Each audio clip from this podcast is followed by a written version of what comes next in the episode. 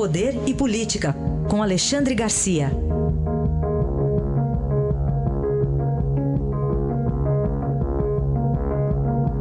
Alexandre, bom dia. Bom dia, Raíssa. Bom dia, Carolina. Bom dia. Bom, vamos falar sobre vários assuntos que foram tratados ontem num café da manhã do presidente Jair Bolsonaro com 11 jornalistas. Você, entre eles, Alexandre, só ressaltar para o nosso ouvinte, não houve gravação, né, Alexandre? Foi uma conversa, mas sem uma, uma gravação. Um registro, né? Eh, primeiro, eu queria uma impressão geral sua. O que, que você mais destaca, assim? Pois é, não, não houve gravação e eu vi aqui uma reportagem sobre eh, eh, que lá no Palácio estão exigindo deixar os telefones do lado de fora. Não foi o caso, né? Os 11 jornalistas entraram com, com o telefone, mas pediram para desligar, né? Foi uma conversa ótima, eu acho que é uma primeira aproximação do presidente em relação aos jornalistas. Nós é que fomos convidados, nós é que, é, é que somos os, é, digamos, os, os, os, os, alvos dessa conversa. Né? Não foi que alguém de nós tenha pedido entrevista com o presidente. Ele é, nos chamou para conversar, ofereceu um café da manhã, teve uma conversa de quase duas horas, foi uma conversa muito boa, ele, de certa forma, se revelou mais ainda, né, na hora da... As primeiras perguntas foram sobre, sobre as, a, as emoções da facada, ele realmente, cada vez que lembra, ele uh, hesita em falar, fica meio parado, parece que a palavra não consegue sair, né? mas terminou, terminou o encontro, imagine só, ele recebe um abraço de uma jornalista, da, da Mônica Guliano, e no abraço levanta a jornalista do chão. E todo mundo para com isso, para com isso, que maluquice é essa, né? Recém foi operado para tirar a bolsa. Já estava fazendo lá um, um, alterofilismo, né? A Mônica deve ter aí uns 60 quilos, né? Mas, uh, enfim, uh, rendeu muito bem informações, né? A gente ficou sabendo, por exemplo, que uh, o, o, seguro defeso daquela história da pesca, só, uh, só 30% são realmente pescadores, 70% é, é falsificação. Né? O Lei Rouanet vai baixar de 60 milhões, era o teto, para talvez menos de 5 milhões, e vai haver uma seleção melhor. Né? Ele falou até em tirar pardais das BR, porque estão uh, fazendo uma indústria da multa nas, nas estradas federais, os, as, as, concessionárias e tal. O, comentou sobre facilidades que, que estão sendo abertas, como uh, maior prazo para carteira de motorista, né?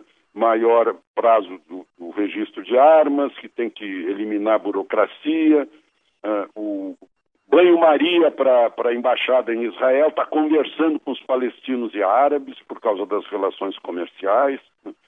Disse que se for para restaurar a democracia, ele conversa assim com o Maduro, afinal Trump conversou com o Kim, mas falou duas vezes que os generais de, de, de Maduro estão envolvidos no narcotráfico, né? E que ia receber Guaidó no palácio, como efetivamente recebeu, porque é o único interlocutor uh, digno de, de, de respeito, de, de, de, credibilidade da Venezuela. Né? O, quando eu perguntei a ele qual, como é que ele está uh, uh, sentindo o, o, a revelação, a, a, o relato das investigações sobre o Adélio Bispo, e ele me disse que vai esperar o imposto de renda, que no imposto de renda alguém vai ter que revelar que está pagando, que está por trás. Né? Uh, disse que havia indícios de PCC, mas uh, isso apenas indícios. Né? Muito preocupado com minerais brasileiros como nióbio e o, e o grafite para fazer o grafeno, né, que acha que estão levando. Disse que não sabe como chegou a presidente, falando de redes sociais, do pouco que ele gastou e chegou a presidente, mas que tem um compromisso com a, todos aqueles que votaram nele e, e o programa de governo é para atender aquilo que os eleitores dele queriam, né? mas que se sente em prisão domiciliar sem tornozeleira. Inclusive no carnaval vai ficar em casa, a segurança está tá impondo muitos cuidados, né? porque afinal foi vítima de atentado, e que ele gostaria de, de voltar aos rincões onde fez campanha para saber como é que o povo está sentindo. Falou em preservação de meio ambiente, mas não xiita. É, enfim, estavam lá, ele levou o vice-presidente Mourão, o, os ministros General Heleno, General Floriano, que é o substituto do, do Bebiano, né? e afinal, eu, eu, perguntei sobre, sobre o filho César, o filho, perdão, o filho Carlos, né? Que depois do Bebiano, parece que o filho da, da crise Bebiano, o filho Carlos se, uh, uh, se recolheu né? para a Câmara de Vereadores. Ele disse que conversou com os filhos e que, no caso do Carlos, vai, vai haver uma certa filtragem aí das coisas da internet que se cruzem com as responsabilidades de presidente da República. Ele elogiou muito a qualidade técnica do, dos ministros, né? o, disse que a escolha de Joyce Hasselman para líder do governo uh, foi sugestão de Rodrigo Maia, uh, e, e disse que falou até da primeira-dama, dizendo que ela recebeu muitos convites para uh, muitos pedidos de audiência com políticos, mas ela explicou a ele que não tem condições de conversar com os políticos, que ela quer fazer a obra dela na Igreja Batista e, e seguir por lá sem grandes ligações, influências no governo.